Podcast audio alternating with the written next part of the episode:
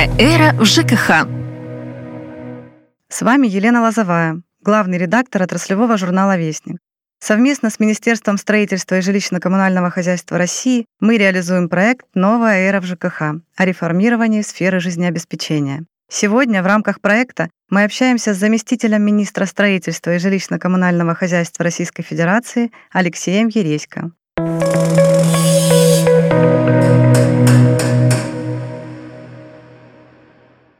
Здравствуйте, Алексей Васильевич. Здравствуйте, Елена. На экономическом форуме в Санкт-Петербурге президент России Владимир Путин сказал о том, что необходимо провести комплексную модернизацию жилищно-коммунального хозяйства страны. Каким образом сегодня можно решить эту задачу?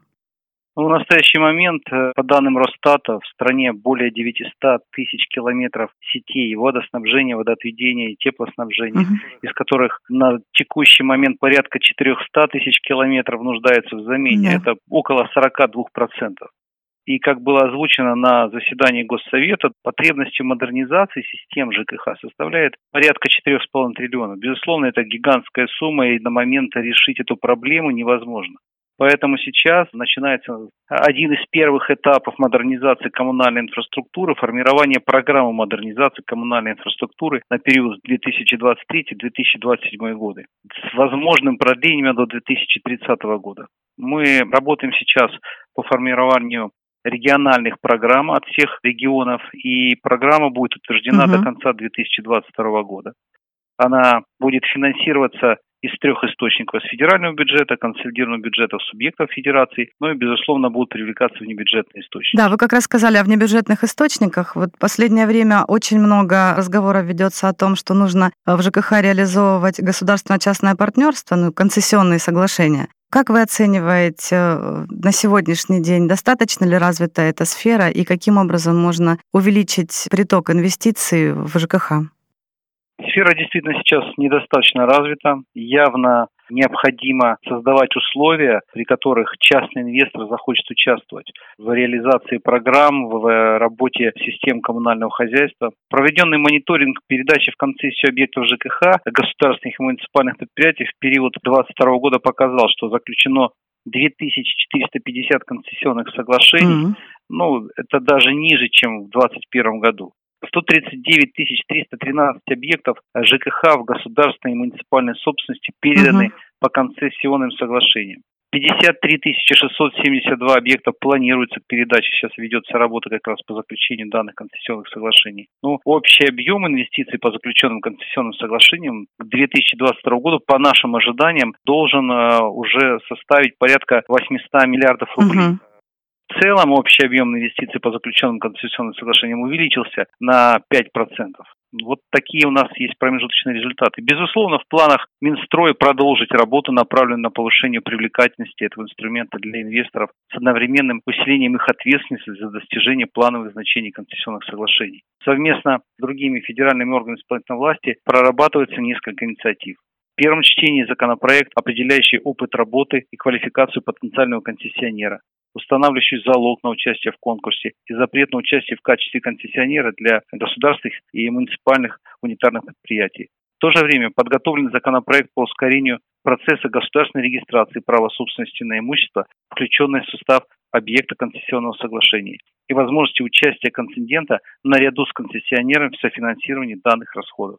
Согласован Минстроем также законопроект группы вице-спикера Государственной Думы Российской Федерации Ирины Анатольевны Яровой по повышению прозрачности конкурсных процедур при выборе концессионера. По инициативе Минэнерго совместно с Федеральной антимонопольной службой и Министерством экономического развития прорабатывается законопроект по повышению пластичности концессий, возможности изменять по установленным параметрам условия договора в пределах срока реализации при согласии органа власти. Еще хочу добавить, что очень много внимания именно развитию этой деятельности, появлению большего количества новых концессионеров уделяет в том числе и Генеральная прокуратура Российской Федерации. Будем надеяться, что все эти меры могут привести к тому, что в отрасль пойдут частные инвестиции. Да, да, да. Очень надеемся на это. Тоже. Да, вообще сфера ЖКХ, она является, наверное, самой социально чувствительной. Поэтому на сегодняшний день э, развитие ЖКХ предусмотрено целым рядом национальных проектов и программ. Одной из самых важнейших является расселение непригодных для проживания домов национального проекта «Жилье и городская среда». Расскажите, пожалуйста, о том, сколько человек удалось на сегодняшний день расселить из аварийного жилья и какие планы э, в дальнейшем по этому направлению.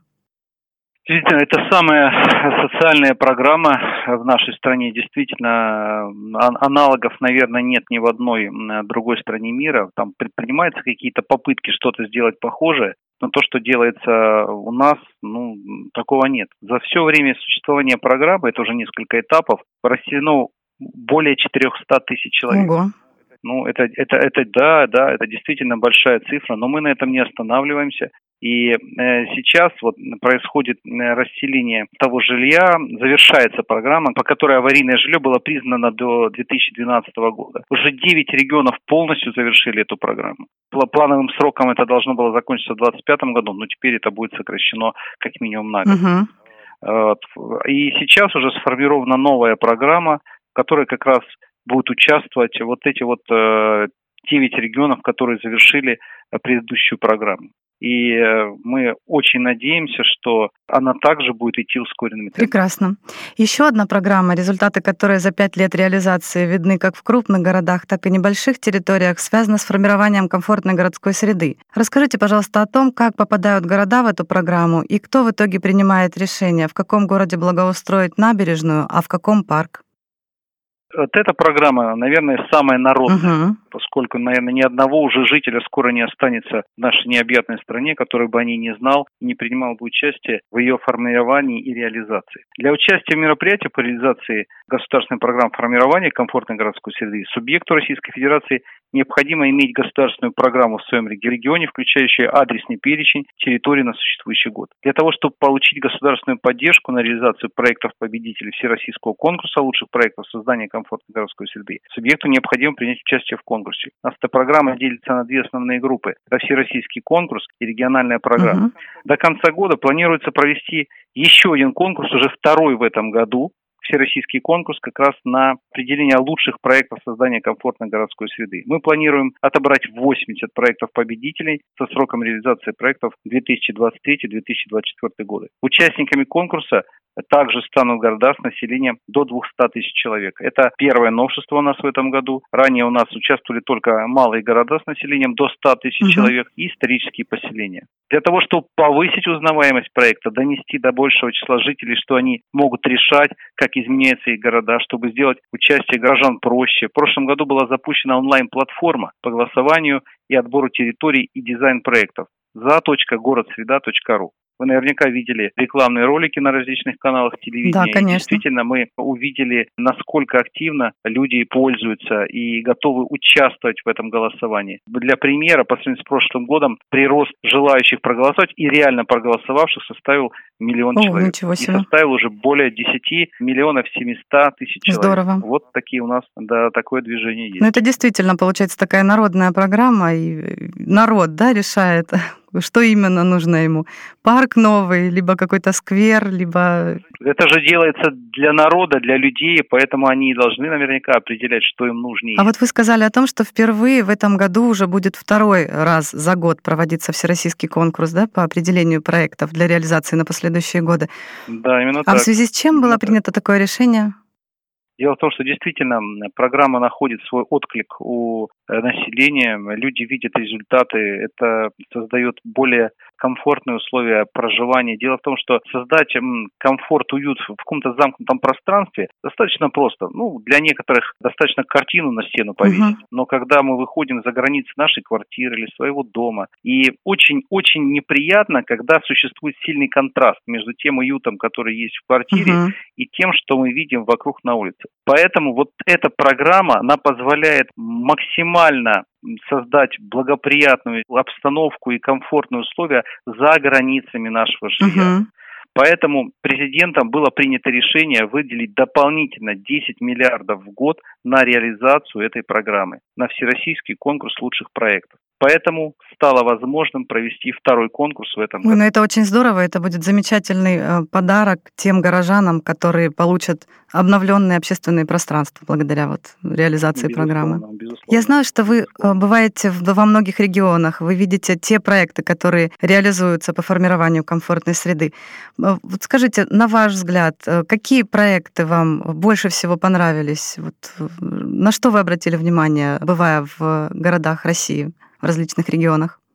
Вы знаете, новое общественное пространство было создано в этом году в Хабаровске. Угу. Очень интересное проектное решение. Оно находится на небольшой территории, но оно совмещает в себе и площадки для детей разных возрастов, и возможность для взрослых посидеть, пообщаться. В то же время там практически нет каких-то торговых зон, только совсем небольшое кафе. В то же время там очень интересное э, сделано концептуальное решение в виде устройства сильно уменьшенной модели реки Амур бетонной плитки. Она также извивается, как Великая река, да, и это очень интересное решение. Но Одним из пионеров этой программы, безусловно, хочу отметить э, уже, наверное, известную многим и пользующуюся популярностью Тульскую набережную в городе угу. Туле. Да, это очень, э, очень интересный проект, э, который дал толчок развитию и соседним улицам, и Кремль сам по себе очень развился. Это такой комплексный подход, который, ну, безусловно, нашел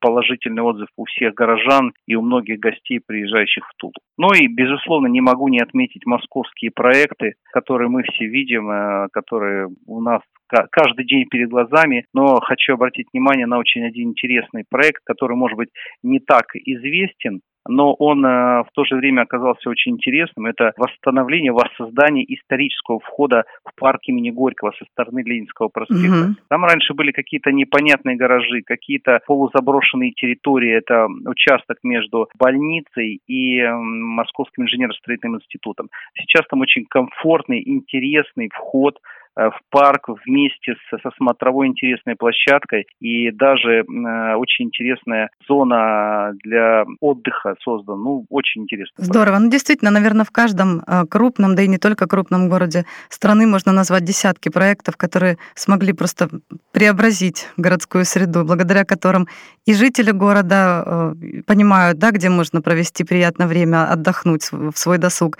И в том числе и туристы приезжают для того, чтобы погулять гулять э, по этим территориям. Да, да, да. Вот хочу еще отметить Московскую область, которая всегда вынуждена конкурировать с Москвой, угу. но я уверен, что сейчас у нее это очень хорошо получается, потому что многие москвичи едут отдыхать в подмосковный парк. Здорово. И это опять-таки результат реализации программы формирования комфортной городской среды. Ну и плюс, наверное, все-таки э, вот программа развития внутреннего туризма, да, новый нацпроект, который недавно принят, в том числе может получить такой импульс развития благодаря как раз-таки проектам э, формирования комфортной городской среды. Я абсолютно точно уверен, что инвестиционная привлекательность э, городов малых или исторических, да, туристическая привлекательность напрямую связаны с реализацией этого федерального вот проекта. по вашим данным, а, на сегодняшний день сколько проектов уже э, получили вторую жизнь благодаря реализации данного проекта? Вот в целом более 6 тысяч проектов реализовано. Здорово. И это по региональным программам. По конкурсам уже 720 объектов, которые находятся в реализации. Ну, это очень здорово, действительно. Да, конечно. Есть еще одна такая интересная методика оценки территорий, э, индекс качества городской среды. Расскажите, пожалуйста, вот каковы критерии отбора э, населенных пунктов, какие попадают вот в этот документ? Дело в том, что индекс качества городской среды э, – это инструмент, который позволяет ежегодно оценивать качество городской среды во всех 100, 1117 городах страны, угу. а также вырабатывать на его основе наиболее эффективные решения и направления развития городской среды. Расчет индекса основывается на 36 индикаторах, характеризующих 6 типов пространства города жилье, общественно-деловая инфраструктура и прилегающие пространства, социально-досуговая инфраструктура и прилегающие пространства, зеленые территории, набережные, уличная инфраструктура и общегородское пространство. Максимальное значение каждого из этих показателей 10 баллов. Также, в свою очередь, индикаторы распределены по шести факторам, формирующим городскую среду обитания. Безопасность, комфорт, экологичность, идентичность и разнообразие, современность среды, эффективность органов управления. Ну, оценка Качество городской среды позволяет определить текущее состояние, в том числе выявлять преимущества и недостатки городов, актуальные проблемы. Системное получение указанной информации позволяет вырабатывать на ее основе дорожные карты, ну и принимать квалифицированные решения по развитию городов на федеральном, региональном, муниципальных уровнях, а также, безусловно, оценить уже реализуемые программы и проекты в указанной сфере. Индекс качества носит комплексный характер, основанный на всестороннем охвате городской среды, анализе условий проживания э, населения в городе. Министерством строительства в 2019 году был произведен первый расчет индекса состояния городской среды за 2018 год для 1114 городов. Количество городов с благоприятной средой по данным за 2018 год составляла 262 или 23,5%. В 2022 году сформирован индекс качества городской среды для 1117 городов Российской Федерации за 2021 год. И вот уже в 2021 году прирост качества городской среды по отношению к 2019 году составил 9%. Хотя для себя мы ставили план 8, ну, немножко удалось его перейти. И индекс качества составил уже 184 балла. Хотя мы тоже планировали, э, что он, скорее всего, будет ниже, но удалось превысить. Очень активно города участвуют в этой программе. Доля городов с благоприятной городской средой составила уже 44%. Ну, 490 городов стали комфортными. Здорово. Так что это, это очень хороший инструмент, и действительно он позволяет очень объективно оценить качество городской среды в городе. Мне кажется, что благодаря реализации всех вот этих программ, о которых мы сегодня говорили, и проектов, скоро э, наша страна от самых больших городов до самых маленьких действительно э, будет комфортной и такой привлекающей, ну, в том числе и туристов, да? Конечно, конечно. Алексей Васильевич, э, каковы приоритеты дальнейшего развития сферы жилищно-коммунального хозяйства? Ну, безусловно, сейчас очень важным является запуск программы модернизации коммунальной инфраструктуры. Угу. Это очень-очень важно. Э, безусловно, нужно поддерживать, развивать и в дальнейшем реализовывать программу формирования комфортной городской среды. Ну, а вообще жилищно-коммунальное хозяйство – это такая сфера, где, наверное, есть э, к чему стремиться в каждом направлении. И в направлении управления жилыми домами, да, эксплуатации жилого фонда. И в организации э, более качественного и, наверное, комплексного капитального ремонта жилых домов. Uh-huh ну и это, безусловно, более балансированный подход к тарифной политике. Поэтому жилищно-коммунальное хозяйство э, – это просто безграничная сфера для тех, кто хочет много работать. Здорово. Алексей Васильевич, я вас благодарю за такое содержательное, очень интересное интервью и желаю, чтобы работа в жилищно-коммунальном хозяйстве всегда приносила только радость и удовлетворение от достигнутых успехов, ну и чтобы все получилось, чтобы все национальные проекты и программы были реализованы с теми показателями, которые были запланированы, и даже превысили их.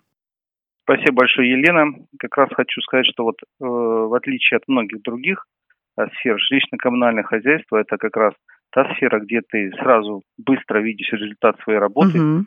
и это дает возможность как раз э, работать для людей. Здорово. Да, спасибо вам громадное. Всего вам самого спасибо, доброго. Спасибо. До свидания. Все хорошо.